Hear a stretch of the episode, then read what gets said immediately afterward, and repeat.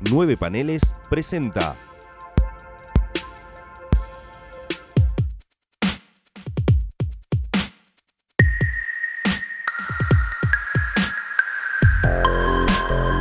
Eventorama.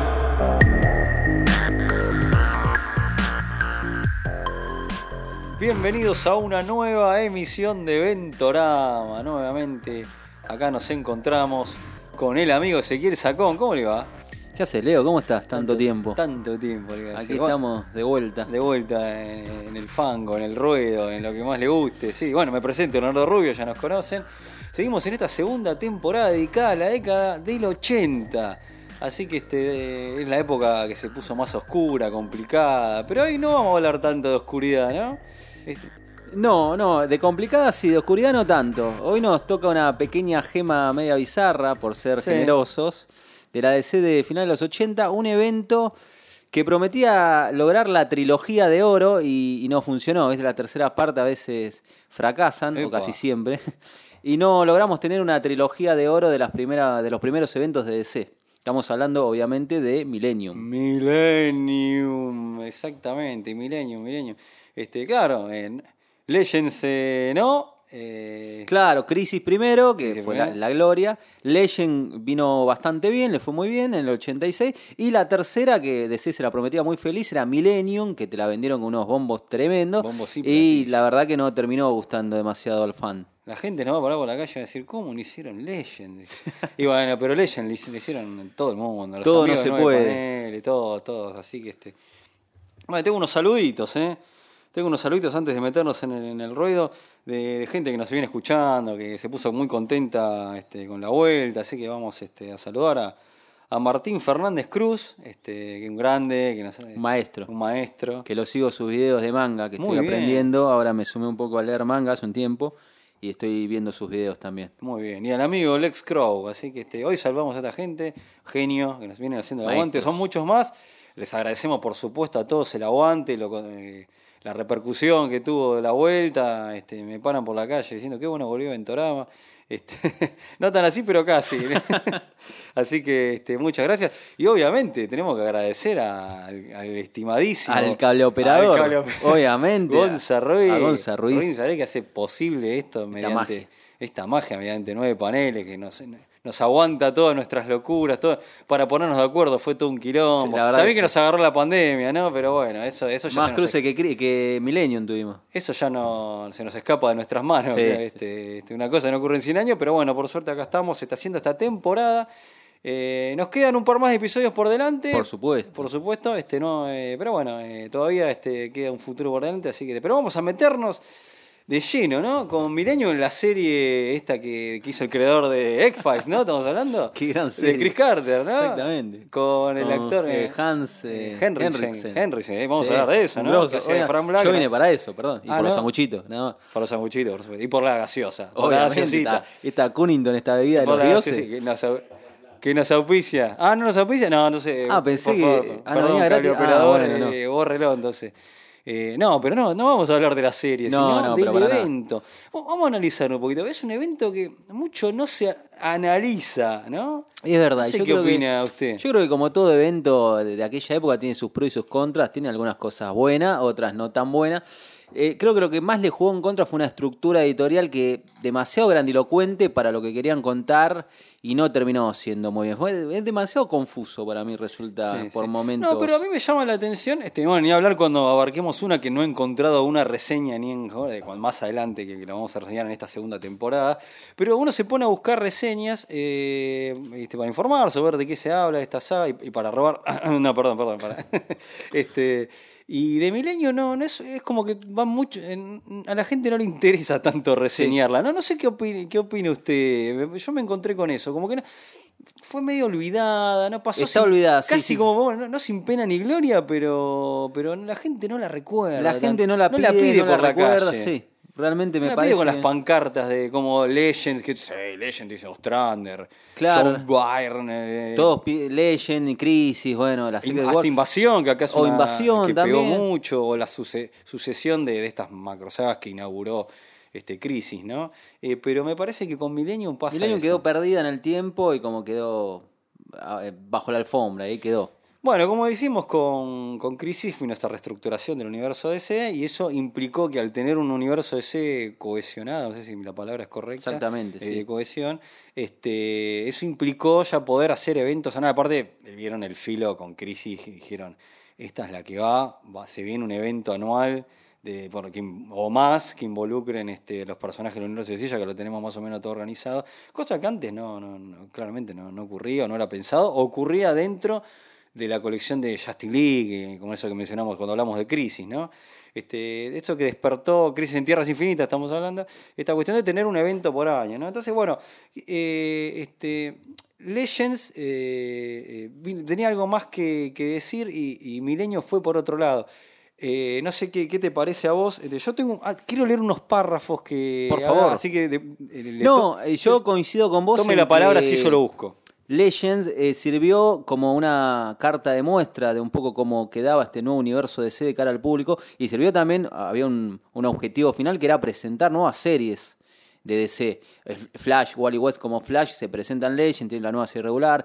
El Capitán Marvel, que logra una miniserie de cuatro números y que integraba la nueva alineación de la Liga de la Justicia, que también se, se lanzaba en Legend. Y no nos olvidemos del Escuadrón Suicida. O sea, había una finalidad con Legend. Era jugar un poquito con estas nuevas versiones post-crisis de los personajes y empezar a lanzar nuevas series y nuevas versiones. Legend tenía un, un objetivo que se cumplió.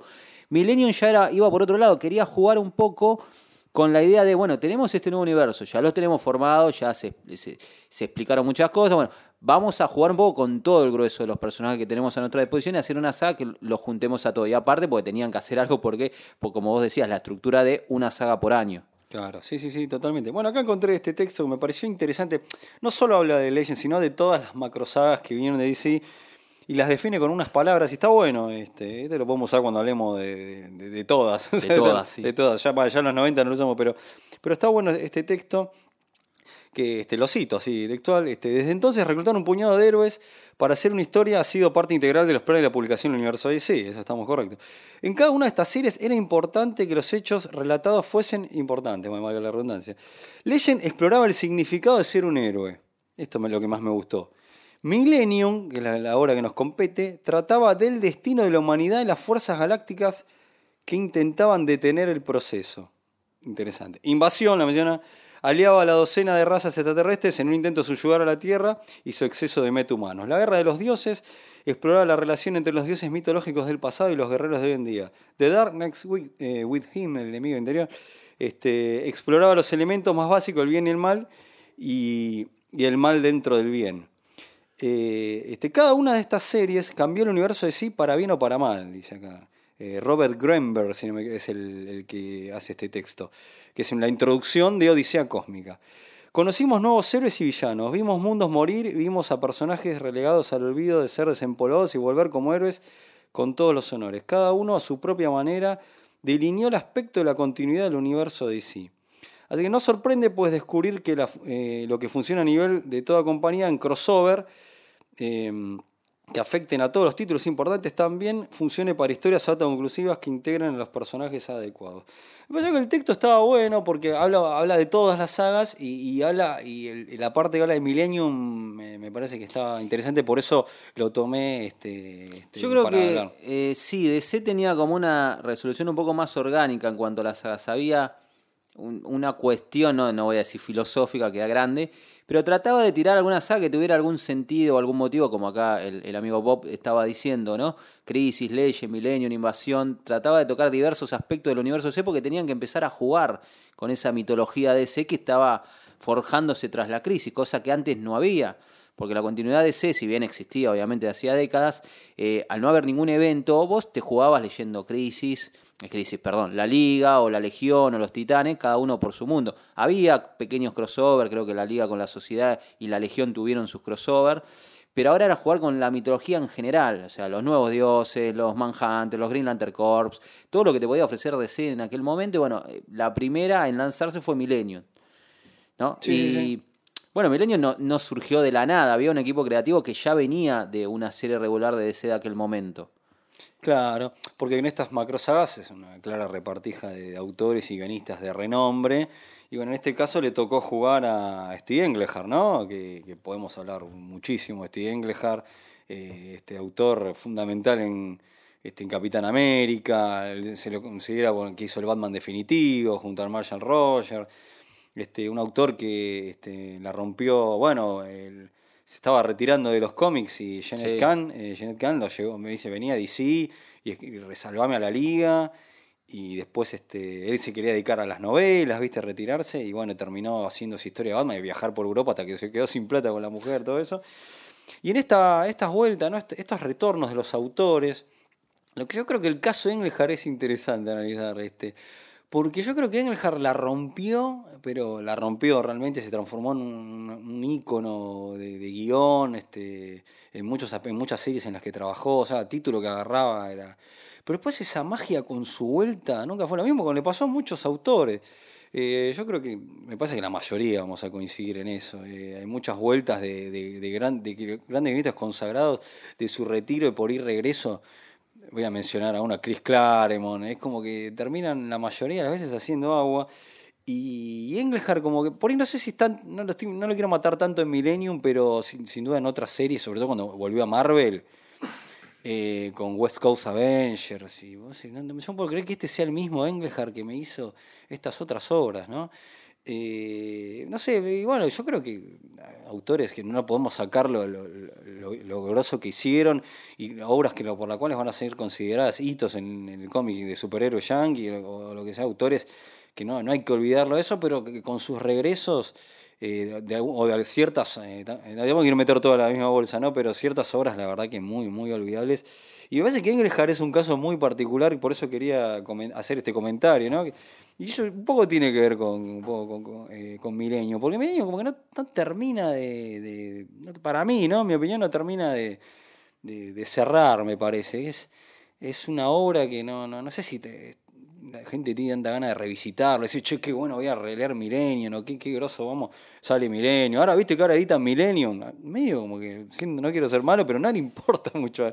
Eh, por ahí hay alguno que me pueda decir, che, me estás, me estás matando, no es tan así, pero bueno, me parece que es la, es la opinión, ¿no? Como, digo, Legend por ahí es más, eh, también por los autores, pero es como decir, qué bueno, reeditan Legend, ni hablar Crisis o otras, pero Milenio ya empieza a entrar en ese camino de que, que no, después de, de caída, ¿no? Porque me parece que Crisis es un tope tremendo, eh, Legend continúa ¿no? y ya Milenio, como vos decís, ya empieza a bajar la calidad y empieza a seguir bajando, bajando. Por ahí algunos que te dicen invasión es la gloria, qué sé yo.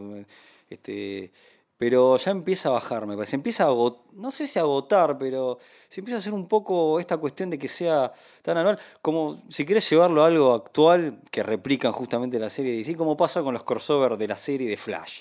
Viste que los crossovers de la serie de Flash replican eventos del, del universo Sí, de DC. sí. Y pasa lo mismo también. ¿viste? Un momento decís, che, ya se empiezan a agotar, ya se empieza a perder la magia. Y me parece que Millennium es donde em- empieza a pasar un poco eso. Eh, no sé este, qué te parece a vos. Sí, a ver, eh, está claro que tenemos dos Engelhard en realidad. Un Engelhard en los inspiradísimo en los 70, que en su vuelta en los 80 no parece pegarla. Andá a saber lo- que le pasó en la vida, cómo cambió su mentalidad, su forma de, ver los cómics o de escribir, qué sé yo. Lo mismo que le pasó a Claremont cuando volvió a X-Men una década después, una década, unos ocho años después, donde no le agarraba el ritmo a, a contar historias divertidas o entretenidas. Bueno, Engelhard evidentemente perdió el toque. O, o no sé si perdió el toque, seguía siendo un, un guionista muy profesional, pero no estaba al nivel de las grandes obras que hizo en los 70. Eh, no sé si era el, el autor indicado tal vez para dar, o sea, tenía las papeletas porque era Steve Englehart, pero, era Steve Englehart. el O sea, tema la, es- tal la vez no lógica era- estaba bien que, que lo hiciera. no sé si era el, el- no sé si la idea tal vez partió de él, porque se toma muchas cosas que él iba desarrollando en Green Lantern Corps, pero no sé si era el guionista ideal eh, para el momento de C, tal vez tenían que haber buscado otra persona, qué sé yo, un Roger Stern, pero creo que todavía no, no estaba en o estaba por llegar. Eh, la cuestión es que Millennium queda a medio camino de todo, me parece. Como que le falta esa, esa garra, esa pasión para tener hinchada, Onda Legends o, Crisis, porque quedó a medio camino de lo que te quiso contar. Te- Millennium tenés dos premisas básicas. Por un lado, el tema de los guardianes que quieren dar a conocer esta nueva evolución del ser humano destinado al Millennium, a llegar a, a evolucionar de cara al nuevo milenio. Y por otro lado, la resistencia de los superhéroes contra esta fuerza de, del principio de los tiempos que son los Manhunters, ¿no? Cómo Claro. van resistiendo en esta guerra de guerrillas, porque van en distintos lugares, ¿viste? En el espacio, en el fondo de la tierra, en un pantano y qué sé yo, van tratando de atacar e ir eliminando las células de los Manhunter. Una de las premisas a mí me resulta muy interesante, que es esta última, mientras que la premisa de, de los Guardianes me parece un divague de Englehart épico, Sí, ¿no? que no va para ningún lado y que realmente no tiene consecuencias. Ese Sí, es el porque prometía hacer algo realmente grosísimo que, que quedó en nada. Presentó una serie de personajes nada, que a nadie le interesó. Le dio pie a una serie regular que apenas duró un año, Los Nuevos Guardianes, que no estaba bueno. No sé si es porque la idea ya de, de por sí no interesaba a nadie, no era interesante, o porque Englehart no la supo manejar bien, no la supo tratar. Qué sé yo. Pero Millennium quedó en la nada, quedó a medio camino de todo. Sí, sí, sí, este, es cierto eso. Eh, ahora vamos a hablar también del dibujante, ¿no? Por supuesto, Sí, no sí. vamos a ser, vamos a ser justos con, este, con la data dura. Mira, si querés, este, hablando un poco de data dura, eh, podemos hablar, este, bueno, la obra fue publicada en el año, este, en febrero, enero y febrero del año 88. Eh, este, y bueno, incluyó, a, a, como estábamos hablando antes, a los, a los grupos y superhéroes del momento, eso que quedó marcado que iba a pasar, a pasar siempre, porque los personajes principales teníamos a la Liga de la Justicia Internacional, a los Green Lanterns, este, bueno, y los nuevos guardianes, que, son los, que, los Manhunter, que son los grandes antagonistas.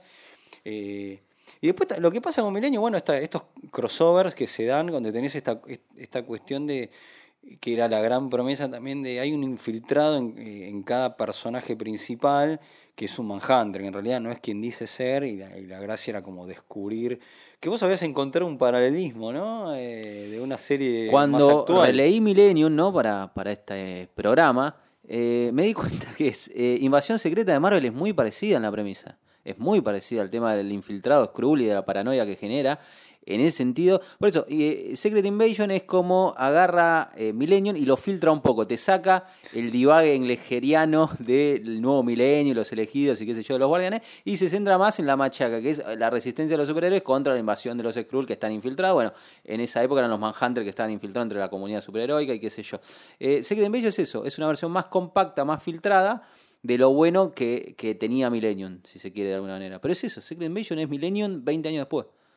Sí, sí, sí, es interesante, por eso yo te, te quería decir que lo, que lo comentaras porque está buena la, la teoría que no, no, no había pensado, pero totalmente, totalmente. Y bueno, y, y Milenio también tuvo esta cuestión de cómo, de cómo fue publicada, ¿no? Que era, que te decía semana, que fue publicada semanalmente. Semanalmente, sí. Eso es algo para llamar la atención, fue algo eh, distinto, por decirlo, este, que, que, este, que no, una manera distinta de contar, en ese, en- sobre todo en ese momento, ¿no? Sí.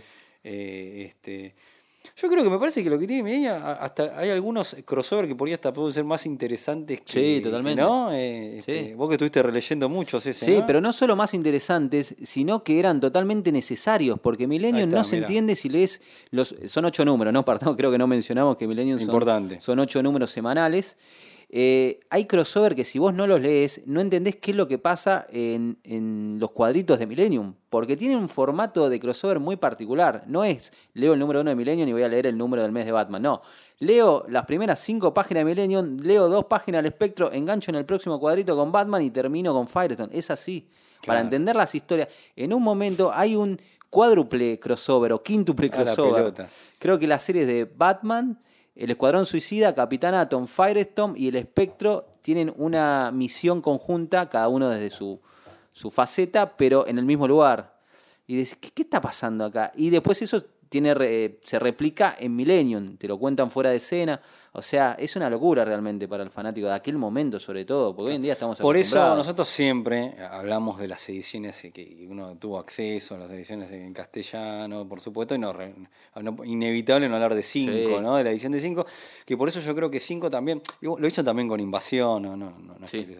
Pero este pero te, te traía los crossover más importantes, Sí. te los traía, o sea, vos te compras, eh, para tener todo Milenio te salía, tenías la, la Millennium, el evento principal y, y- y los especiales Millennium. Claro, los especiales Millennium y, y te metían este todos los lo que ellos Y había consideran. unas explicaciones tremendas para, para darte a entender qué tenías que leer antes y después. Hicieron, la verdad que Cinco hizo un laburo de, de selección y de edición, no solo para Millennium, eh, para toda su etapa, pero sobre todo con Millennium se tuvieron que hacer un laburo. Esa era gente que realmente sabía de cómics, amaban los cómics y se lo tomaban en serio y respetaban al lector, porque el laburo que se mandaron a la hora de seleccionar los crossover, de armar las series, de jugarse a publicar números de series como Blue Beetle, Booster Gold o no sé, qué sé yo, el espectro, que no se publicaban en España ni se Claro, eso, eso es importante Es decir, una locura, obras que realmente. ni, ni siquiera eran eh, obras, este, cómics que ni siquiera eran publicados en España.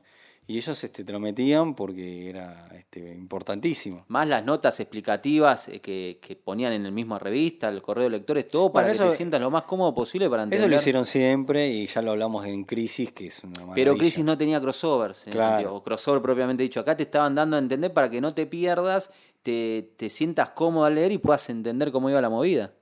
Sí, sí, totalmente. ¿Te acordás eh, ese cuando salió eh, Liga de la Justicia? Acá estamos hablando de editorial Perfil. Sí. Que te salteaban un montón de números Sí. y muchos eran los de Los de los. Entonces Sí, te contaban y te- después tenías un texto que te decía, bueno, esto pasó en tal y otro número. Che, para, ¿cómo? El, este, el, el Rocket Red de- era, Claro, un, era un sí. y, no, y, bueno, y los obviaron por un, bueno, una decisión editorial. Creo que publicaron los de Superman. Eso creo que sí. Sí, sí, sí, sí, porque publicaron los que, sí, los de Batman tampoco. O publicaron los que eran más unitarios, digamos, o de una manera más autoconclusivos y no tan despelotados. Pero lo del, man- lo del Manhunter infiltrado en la liga era re importante. Este, y eso lo terminabas leyendo en un resumen, o quizás lo, lo ter- para entenderlo tenías que conseguirlo de 5, o bueno, ni hablar, número este, en inglés, ¿no? Conseguirlo Sí. en inglés, pero igual eso era muy común como se hacía en España. O sea, si alguno quiere leer Millennium, le recomiendo la edición de 5. Que se puede conseguir aparte en tacos, qué sé yo. Sí, sí, está dando vuelta, es muy accesible. Tenés los especiales Millennium que inclusive terminan trayendo los primeros números de la serie regular posterior a Millennium, la consecuencia de Millennium, que era la, la serie de los nuevos guardianes. Totalmente. Que la verdad que no está buena, no, no hace falta leerla, pero inclusive se la jugaron para meter en el último especial Millennium, o los últimos dos, no me acuerdo, varios números de esta serie regular a ver si pegaba, este, por lo menos. Ahora, eh, ahora vamos a hablar un poco de estos nuevos personajes que pueden ser muy olvidables, pero son bizarros. No, pero quería mencionar a- al dibujante. Sí, no nos olvidemos de la Por, parte por artística. favor, no se olvidemos de, de- Sí. de un clásico, un, este, una eminencia, Joe Staton. Joe Staton, un, un grosso de los 70 DC que todavía la- estaba bien ahí en- eh, a finales de los 80 también. Claro, un fuerte dibujante, por ejemplo, bueno, hizo Huntress. La, la- Huntress, la mucho- JSA, fue un dibujante de corte clásico, sí, sí, sí, mucho tiempo. Este, Omega hizo- este- Bueno, y era el dibujante con, junto con Englehart de la serie de Green Lanterns. Ellos eran el equipo creativo. O sea, trasladaron el equipo creativo de Green Lantern, que luego se reconvertiría en Green Lantern Corps, eh, a Millennium, al evento. Y hay que remarcar también el entintador, que es un gran dibujante, que es Ian Gibson. Importante. Un buen, y un buen dibujante que hizo un, un buen laburo entintando a, a Staton. La verdad que a mí, dentro de lo que más me gusta de Millennium es, es el dibujo. el dibujo Y de. Staton, viste que es un autor que por ahí no todo el mundo lo puede llegar a convencer, Sí. pero, pero yo creo que en algunas obras es- está Sí, muy garpa, bien Staton y en otras no, qué sé yo, me miro Sí, tiene un estilo tal vez un poco sencillo por momentos, un trazo que se va un poco a lo caricaturesco por algunos momentos muy leves, Sí. pero es, es de corte realista, clásico, ideal, por ejemplo, cuando hizo la JSA. Claro, Así exactamente. que sí, yo lo, lo banco. Eh, que- bueno, esta cuestión de hablamos de la trama de Millennium que, que vienen este el ese guardián y la este La Samaron, la Samaron, Samarona. la Samaron, este y dicen, bueno, acá la, la- Tierra, siempre como que la Tierra es el eje de, de- Siempre, de todo, ¿no? siempre, siempre. Eh, todo, todo el tiempo, es, eh, no sé, un montón de eventos, nos cansamos de, de- de ver esto, que la Tierra siempre es el eje, que hay algo de la evolución, del quinto mundo, de lo que se te ocurra, siempre la Tierra están los nuevos dioses o lo que sea. Y acá, este, esta cuestión de, bueno, esta elección de, de- de este guardián, de, de la evolución este, de, un, de un grupo selecto que iban a ser elegidos para evolucionar y transformarse en la evolución de, de la humanidad. Eh, es raro, ¿no? El, el equipo. Creo que el que más me llama la atención del equipo es que esté el Floric Man. O sea, este Sí, villano que, que hasta El único que era eh, conocido antes, digamos, y Tom No, Calmatu. Claro, claro, Tom el, Calmatu. el asistente de, El psyche de- de de, Hal Green- Jordan, sí. de Hal Jordan, claro, importante decirlo, sí, sí, sí. Este, pero Floric Man fue una elección este, rara, es- es un villano, viste, que un personaje que es aparte interdimensional. eh, este, sí, y yo creo que me parece que había intenciones de, de- de que sea algo realmente, no sé si romperla, me supongo que sí, pero que no terminó este nuevo grupo.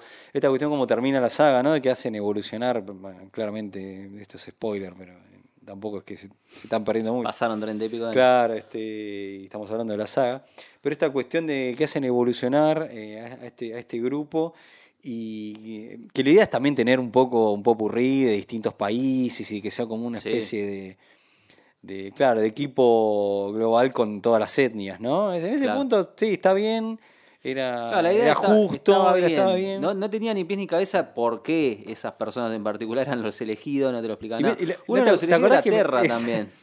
Iba Terra que estaba muerta. Que dicen, bueno, eh, una es Terra, no, pero Terra se murió. No le llegó el memo a los guardianes que se había muerto. Eso, me pareció interesante, no me, lo- no me acordaba y me Sí. pareció llamativo, diciendo, ah, mira, Terra era. Terra.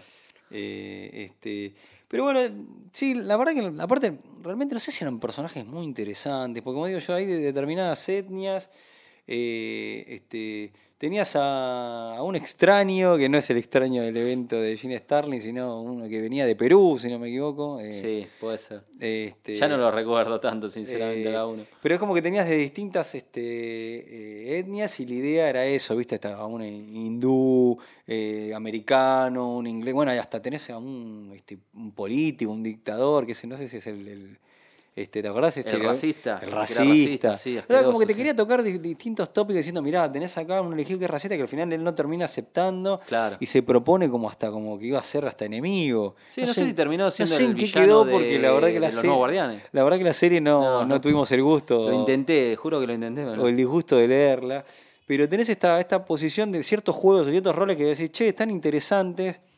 Esto que me, me mostraba, bueno, la, la chica inglesa también con, con todo su bagaje de, de toda esta cuestión de los ingleses de post-Thatcher y, o toda esa época que se estaba Sí. viviendo, toda esta cuestión de, de crítica. Bueno, la chica este, musulmana, creo que había una que estaba, bueno, todo, con todas estas cuestiones, había un montón de, hasta el Sidekick de Green Lantern, hay una cuestión de, de, de si se aceptaba o no, porque se podía dejar Perdía la fami- familia, perdía la claro, la familia. familia. Hay como un par de tratamientos, este, hasta la inclusión de Floring Man, es como un grupo raro, diverso. Sí. Bueno, el, el que termina llamándose el extraño, eh, era un personaje que era gay, o sea, había un par de cosas que eran jugadas. Sí, que- se la jugaron, estuvo que bien Estaba bien, lado, sí. estaban bien, pero como que, igual no, como que no termina de importar, no termina de pegar, o no sea. termina de cerrar, no- termina de cerrar, nada lo que Porque los personajes que en qué se transforman no terminan de ser tampoco superhéroes grosos, terminan diciendo, ah, bueno, serás este, no sé, Jet, serás este Ram, serás el extraño, serás. Claro, y- Mi- la verdad que no me, no me importa ni. No, lamentablemente lo que tiene Millennium malo es eso, que por un momento nos sentimos como, como los propios superhéroes, están ahí para ayudar a esta gente y después nos vamos. Y como diciendo, ¿qué consecuencia me traes para los personajes grosos, que es lo que nosotros seguimos mes a mes? O sea, ¿cuál fue la consecuencia pa- para Batman, para Superman, para Wonder Woman? Bueno, también el tema del Manhunter infiltrado puede traer eh, consecuencias en las propias series, pero como que el evento se fue desligando de los superhéroes grandes para centrarse en estos personajes y terminar como en algo muy tibio. Claro, porque inclusive hay, hay momentos en que se tra- eh, que ocurren los crossovers. Bueno, lo que pasa con, con Wally, que el padre es Sí. un Manhunter, o sea, es un- que fue un momento. Yo creo que hay algunos guionistas que supieron jugar bien con, con el crossover y otros que, bueno, medio, medio la pilotearon, como pasa siempre. Pero hay, hay algunos que se la jugaron, lo del padre de Wally, este, no te acordás, era, era fuerte.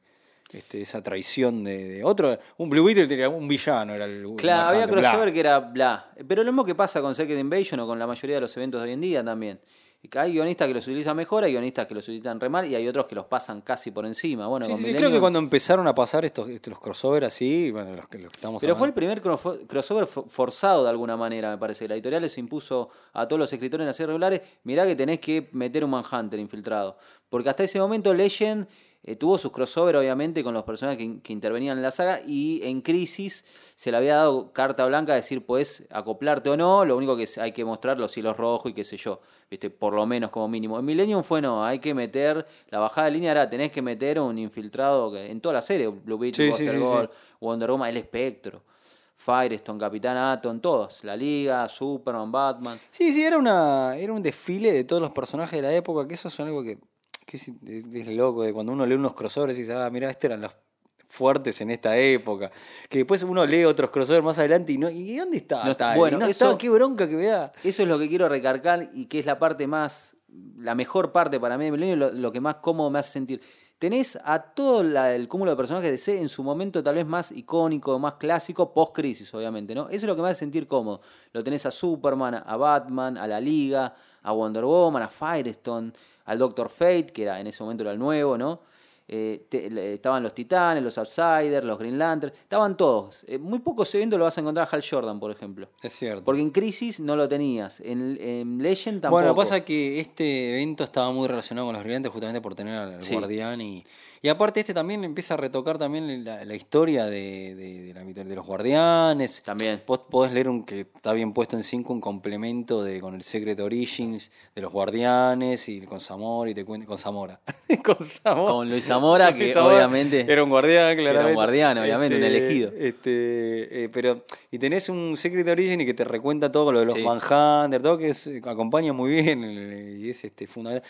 Pero claro, fue un evento que metieron a los Green Lantern que después se usaría, Geoff Jones se cansaría de, de meterlos como en sagas importantes como Black Knight y Sí. Digamos que Englehart utilizó su mitología de los Green Lantern en ese momento, en por su paso en la liga, que había eh, trabajado con todo ese tema de los Manhunter, de Max, de, de Sí, Mark viste Shaw y todo cómo- eso. ¿Cómo les pegó, no? Los autores, eh, esto como Mark Wolfman, esto de la mitología de DC, cómo le, le lo flasheó a los Sí, autores y lo metían en, en, sagas. Les. La, la historia de los Green Lantern, podemos decir que es un eje fundamental en, en- en- en Sí. la formación de- de- del universo, del Es nuevo universo de DC. eh, dos grandes mitologías de ese en aquel momento, la de los Green Lanterns por un lado, los Green Lantern Corps, y la del el cuarto mundo de Totalmente. Que, Legends está que el agarra- cuarto. Se agarra de eso. O sea, era jugar con una y con otra y mezclarlas o buscar otros Claro, fíjate, después cuando se fueron con invasión, fueron con extraterrestres, fueron para otro lado. que es la otra mitología que se iba formando, las razas extraterrestres que no se habían aprovechado mucho. Tanagar, No, Ran, para esto, nada. lo otro, lo- los o dominadores. sea, siempre fueron fuertes, pero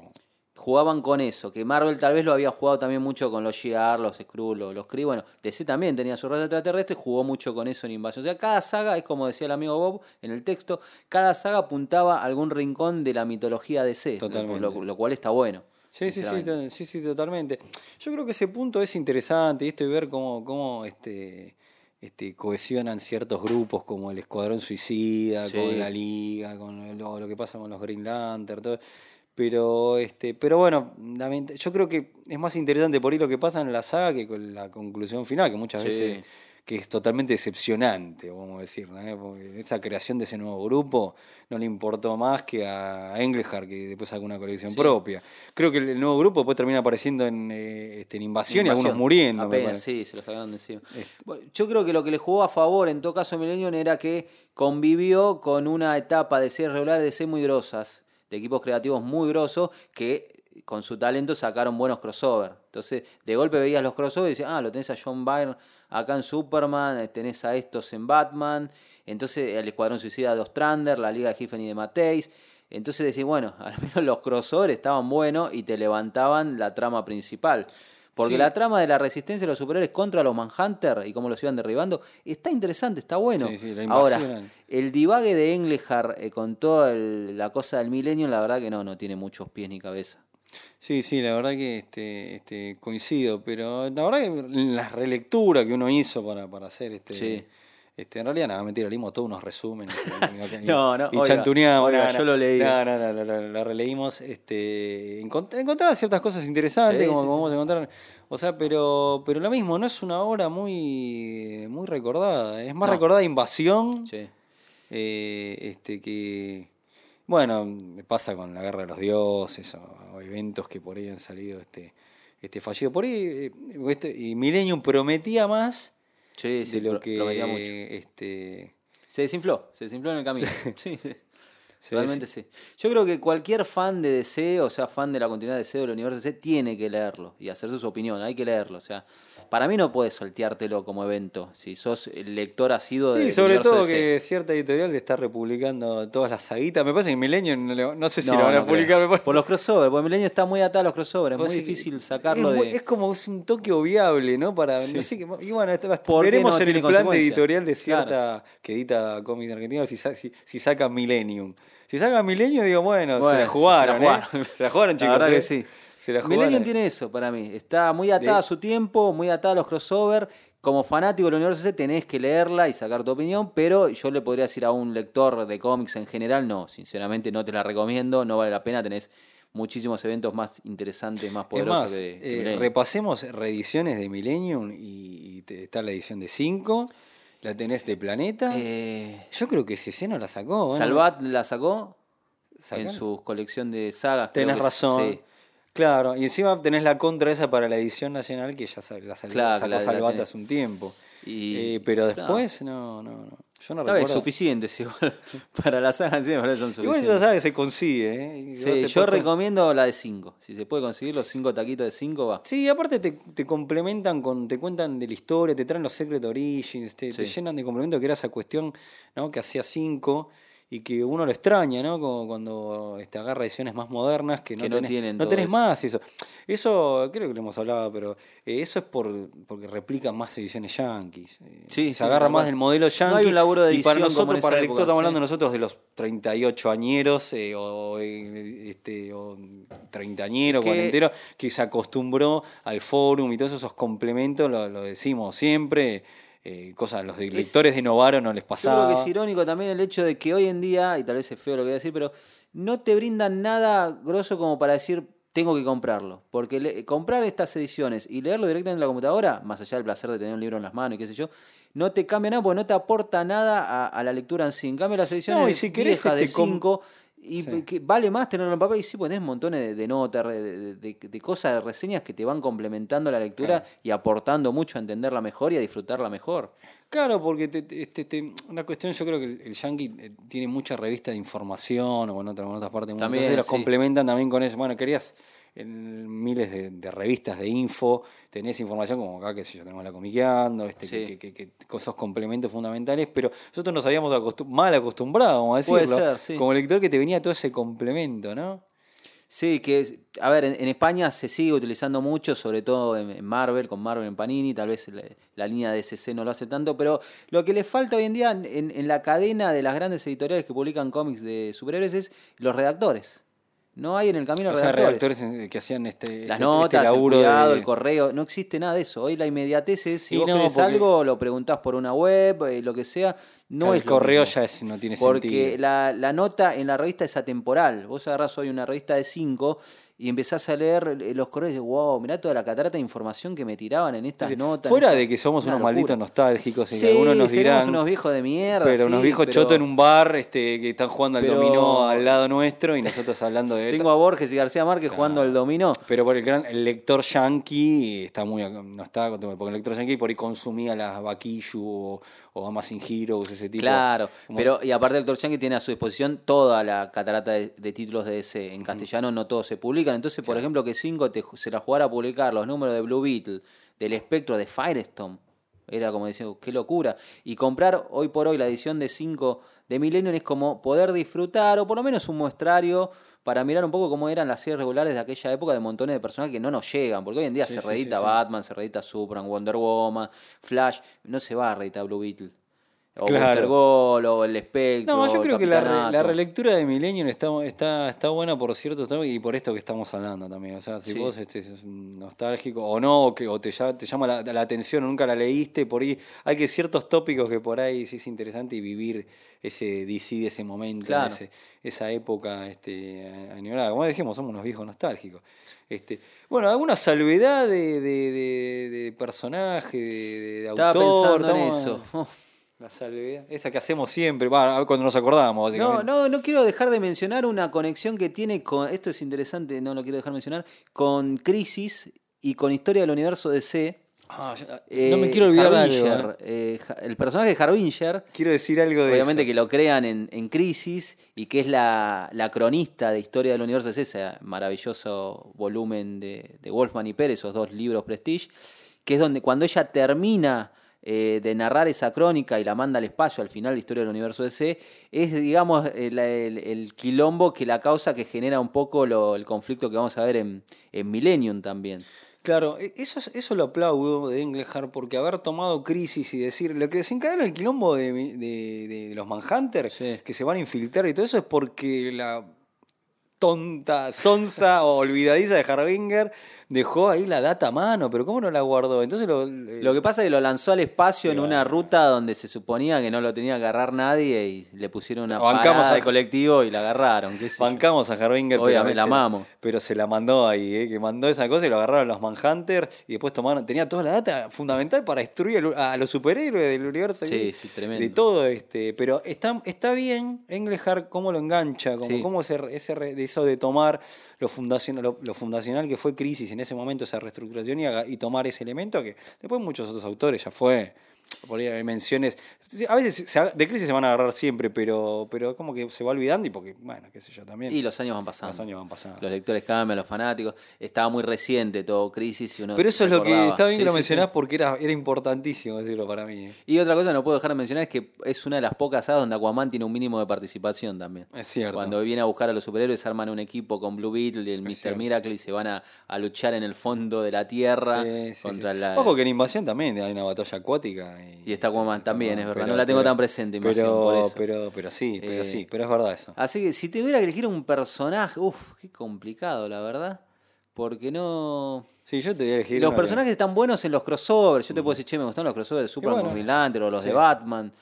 Pero la, la verdad que en general eh, me gustó Tom Calmatu también. Está muy bien. Bueno, el, el- el compañero de Greenland. el compañero de Green Lantern. Y bueno, yo le voy a dar una mención por, por la particularidad que lo mencioné en este grupo de los nuevos guardianes al Floric Man, porque la verdad que, Está bien. que, que es un personaje que, que es un villano y lo utilizaron de una manera como un héroe, digamos, ¿no? No, no como villano el personaje. Así que vamos a hacer la mención esa. Y bueno, y a Englehart, este, los autores y este, Joy Tatum por, por sí, sí, el equipo artístico, el dibujo está bueno. Está muy bueno. Así que, te- bueno, creo que hemos hablado de más este, sobre. Milenio, en lo que más se puede hablar en la humanidad, sobre esta saga hemos dedicado, así que este, vamos a mirar a las estrellas y esperar a a ver, si encontramos la, la, la evolución. A esperar el próximo milenio. ¿qué El falta? próximo milenio, falta un toque nomás. Así Falta un que toque, yo te invito, nos vamos a la terraza, vamos con Gonza a la terraza a ver las estrellas y a ver si evolucionamos, qué sé yo, quizás nos transformamos en algo mejor o peor. O nos meten en un crossover. También, o, o alguno de nosotros es un Manhunter, ¿eh? O- yo ya estoy ahora- sospechando. uh. yo estoy sospechando de vos, ¿eh? Ahora sí, ¿eh? Así que mejor vamos a dejar a la duda al público que cuál es el Manhunter de todos nosotros. Este, y recuerda, este, ¿cómo era la frase que decían los Manhunter? Eh, Uy, me olvidé. ¿qué fue? Que decía? No puede confíes con- en nadie, ¿qué-? No, nadie puede con los Manhunter. Ah, tenés razón, es La frase clave que todo muñeco de Manhunter tiene que tener. Así que bueno, vamos sospechando cada uno entre nosotros. Y nos vamos a ver la serie de Millennium de, También, de, de a Chris full. Carter, con aguante de Frank Black. A full. A full. Bueno, hasta, la, Bueno, pro- hasta el hasta la próximo próxima. velada, maldito robot. Hasta la próxima.